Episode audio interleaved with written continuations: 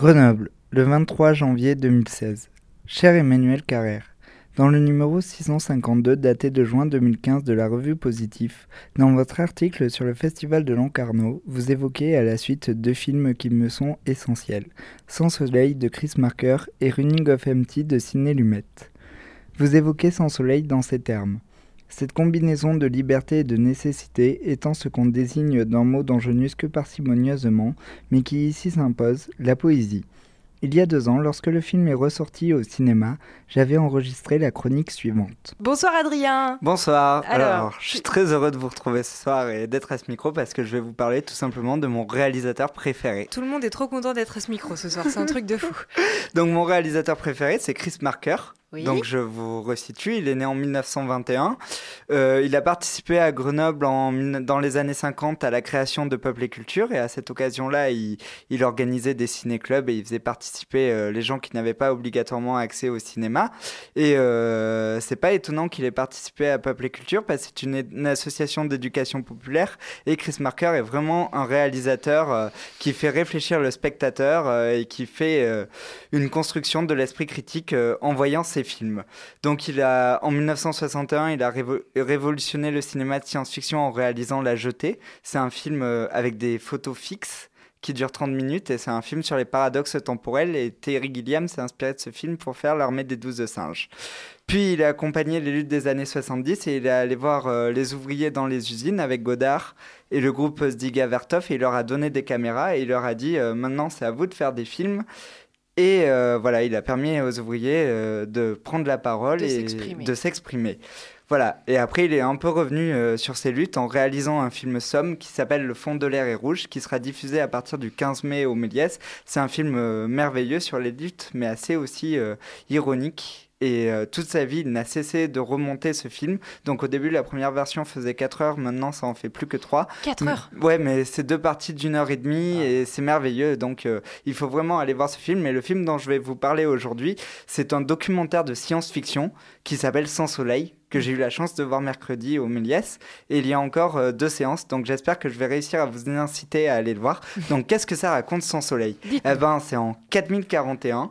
Chandor Kachna, un cinéaste, écrit des lettres à une femme. La voix de cette dernière nous lit ses lettres. Alors le film commence en Islande et donc euh, ce réalisateur qui nous écrit du futur raconte qu'il a filmé un plan de trois petites filles sur une île islandaise.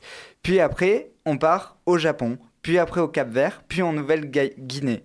Au cours de ce long voyage hypnotique, en euh, auditif et visuel, on peut très bien fermer les yeux et se laisser porter par la voix de la dame qui lit ses lettres. On fera même un détour par San Francisco sur les traces de Vertigo d'Hitchcock. Alors le film, vous l'avez compris, marche comme euh, la chanson Trois petits chats, chapeau de paille, ah. paillasson, somnambule, euh, bulletin, tintamarre, bref. Tu vas pas tous nous la faire Non, je vais pas vous la faire en entier, mais donc c'est un, un film passionnant. Déjà, c'est passionnant parce que quand il nous parle du Japon, il va voir un ami à lui, donc Chandor Kachna, c'est Chris Marker en fait, mais qui se projette dans le futur, qui euh, numérise les images. Et quand il les numérise, il les appelle euh, la zone. Et c'est un hommage au film de Tarkovsky, Stalker, où les personnages voyageaient euh, dans une zone, dans un endroit qui s'appelait la zone. Et euh, donc on voit des images de synthèse, mais c'est en 1983, donc c'est le balbutiement des images de synthèse. Et Chris Marker était vraiment très en avance sur son époque, parce qu'aujourd'hui les arts numériques c'est le 11e art, mais à l'époque euh, la manière dont on voyait les jeux vidéo, euh, c'était pas encore ça. Mm. Et il fait aussi un peu du plagiat par anticipation. Alors est-ce que vous savez ce que c'est que le plagiat par anticipation? Il anticipe un petit peu sur son temps. c'est, en fait le plagiat par anticipation, c'est un concept inventé par Georges Perec ou euh, dans une nouvelle qui s'appelle Le voyage en hiver. Euh, un, garçon trouve un livre qui aurait été écrit dans les années 1700 et dans ce livre il y aurait eu euh, tous les écrits de Lamartine et de Victor Hugo et en fait Lamartine et Victor Hugo auraient tout pompé. Eh bien ce film de Chris Marker on dirait que qu'il avait imaginé le cinéma du futur et les jeux vidéo qui allaient venir. Alors il parle de Pac-Man, des mangas et il en parle avec beaucoup de respect. À l'époque tout ce qui venait du Japon c'était que du sexe et de la violence. Donc je vous dis juste une petite citation sur Pac- Pac-Man. Il dit Je ne savais pas en lui sacrifiant mes pièces de 100 yens qu'il allait conquérir le monde, peut-être parce qu'il est la plus parfaite métaphore graphique de la condition humaine. Il représente à leur juste dose les rapports de force entre l'individu et l'environnement, et il nous annonce seulement que s'il y a quelques honneurs à livrer le plus grand nombre d'assauts victorieux au bout du compte, ça finit toujours mal. Donc voilà, et ce film est très intéressant parce qu'il oppose les jeux vidéo à la bataille d'Okinawa et à la décolonisation du Cap Vert et de la Nouvelle-Guinée. Il pose une question fondamentale parmi 100. Mm. Y a-t-il des petits sujets et des grands sujets? Et donc je vous invite à aller voir ce film. Voilà, et il est projeté le lundi 5 mai à 17h30 et le lundi 12 mai à 21h15. Voilà. Merci beaucoup Adrien, on ira voir ça. Et si ça nous plaît pas comme d'habitude, tu nous rembourses. Oui, évidemment. C'est drôle que vous parliez de Sans Soleil, parce que lorsque j'ai lu Limonov, et notamment la scène qui a failli vous faire arrêter d'écrire ce livre. Quand Limonov tire sur des civils à la mitraillette, j'ai pensé à un autre film de Chris Marker, Level 5, et notamment à une scène clé de ce film lorsque la femme regarde la caméra avant de se jeter dans la falaise. Dans votre livre, vous posez exactement les mêmes questions que Chris Marker. Comment doit-on se comporter par rapport à ces images d'archives? Et est-ce que les humains se comportent de la même manière s'ils sont devant une caméra ou non? À propos de Running of Empty, vous dites que vous montrez ce film dès que vous le pouvez. Moi aussi. L'été, j'aime enregistrer des chroniques sur le cinéma qui ne suivent pas l'actualité. À l'été 2014, j'avais enregistré à propos de ce film la chronique suivante. Et comme chaque semaine, Adrien, notre chroniqueur ciné, BD, DVD assez polyvalent, vous propose euh, une sélection de films à voir pour l'été. Et ce soir, Adrien, tu nous parles d'À bout de course. Eh oui, alors À bout de course, c'est un film qui date de 1988 de Sidney Lumet. J'étais toujours pas né. Ah, ben moi, j'avais 3 ans à l'époque, donc je ne me souviens pas. C'était le début des années grunge. Oui. Et euh, voilà, et d'ailleurs, c'est très révélateur. Je ne dis pas que c'était le début euh, des années grunge pour rien, parce que À bout de course est avec euh, un acteur qui s'appelait River Phoenix, mais qui est décédé en 1993 devant euh, la boîte dont Johnny Depp était le propriétaire. Il est décédé d'une overdose. C'est le frère de Joachim Phoenix, River ah. Phoenix, et les Red Hot Chili Peppers lui ont fait une chanson hommage dans l'album One Hot Minute en 1993 15. Et euh, Gus Van Sant, quand il a réalisé Last Day, c'était un hommage à Kurt Cobain, mais c'était aussi un hommage à River Phoenix. Donc River Phoenix est vraiment l'acteur grunge par excellence qui a fait une courte carrière fulgurante et merveilleuse. Il a joué dans plein de films, dans Stand By Me, Mosquito Squad, My Own Private Idaho et À bout de course, qui est un film que je considère comme un monument, vraiment.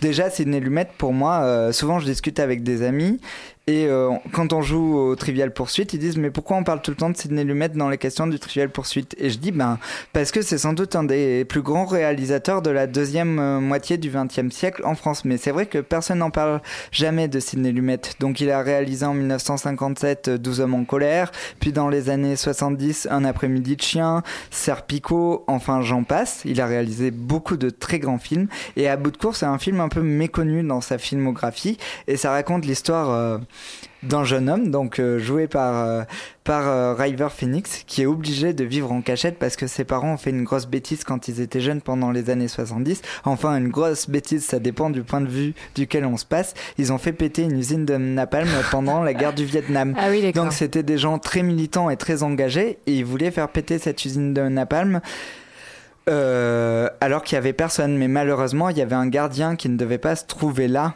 à ce moment-là et ils, lui ont fait euh, perdre la vue. Donc il y a ah. eu un procès et ils ont décidé de, de vivre caché à partir de cet événement-là. Et en fait, ils fuient la CIA euh, depuis, depuis cette explosion. Et donc ça s'inspire d'un vrai mouvement qui a existé qui s'appelait le Warzer Underground.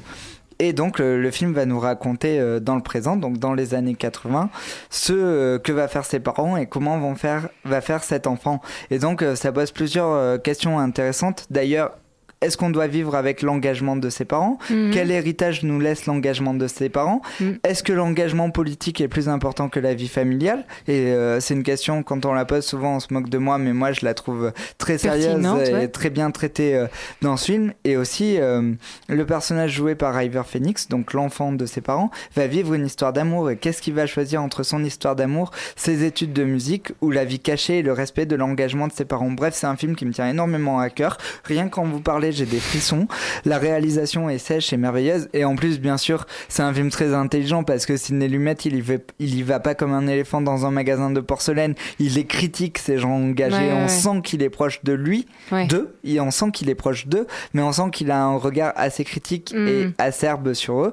Donc euh, voilà, je vous conseille vraiment ce film et j'espère qu'il vous plaira et que vous nous enverrez des mails pour nous dire on a regardé à bout de course pendant les vacances. C'était très bien, c'était un film fabuleux et merveilleux. J'attends ça à la rentrée. Merci beaucoup, Adrien. of Empty est un film modeste, mais pour moi, ce film pose deux questions essentielles. Quel est le plus important? L'engagement politique ou l'engagement artistique? Quel est le plus important? La politique ou la famille? Et la figure de River Phoenix qui me hante à chaque fois que je pense aux images de ce film. Quand je parle de vos romans, j'aime les qualifier avec ma liste de pornographie intime.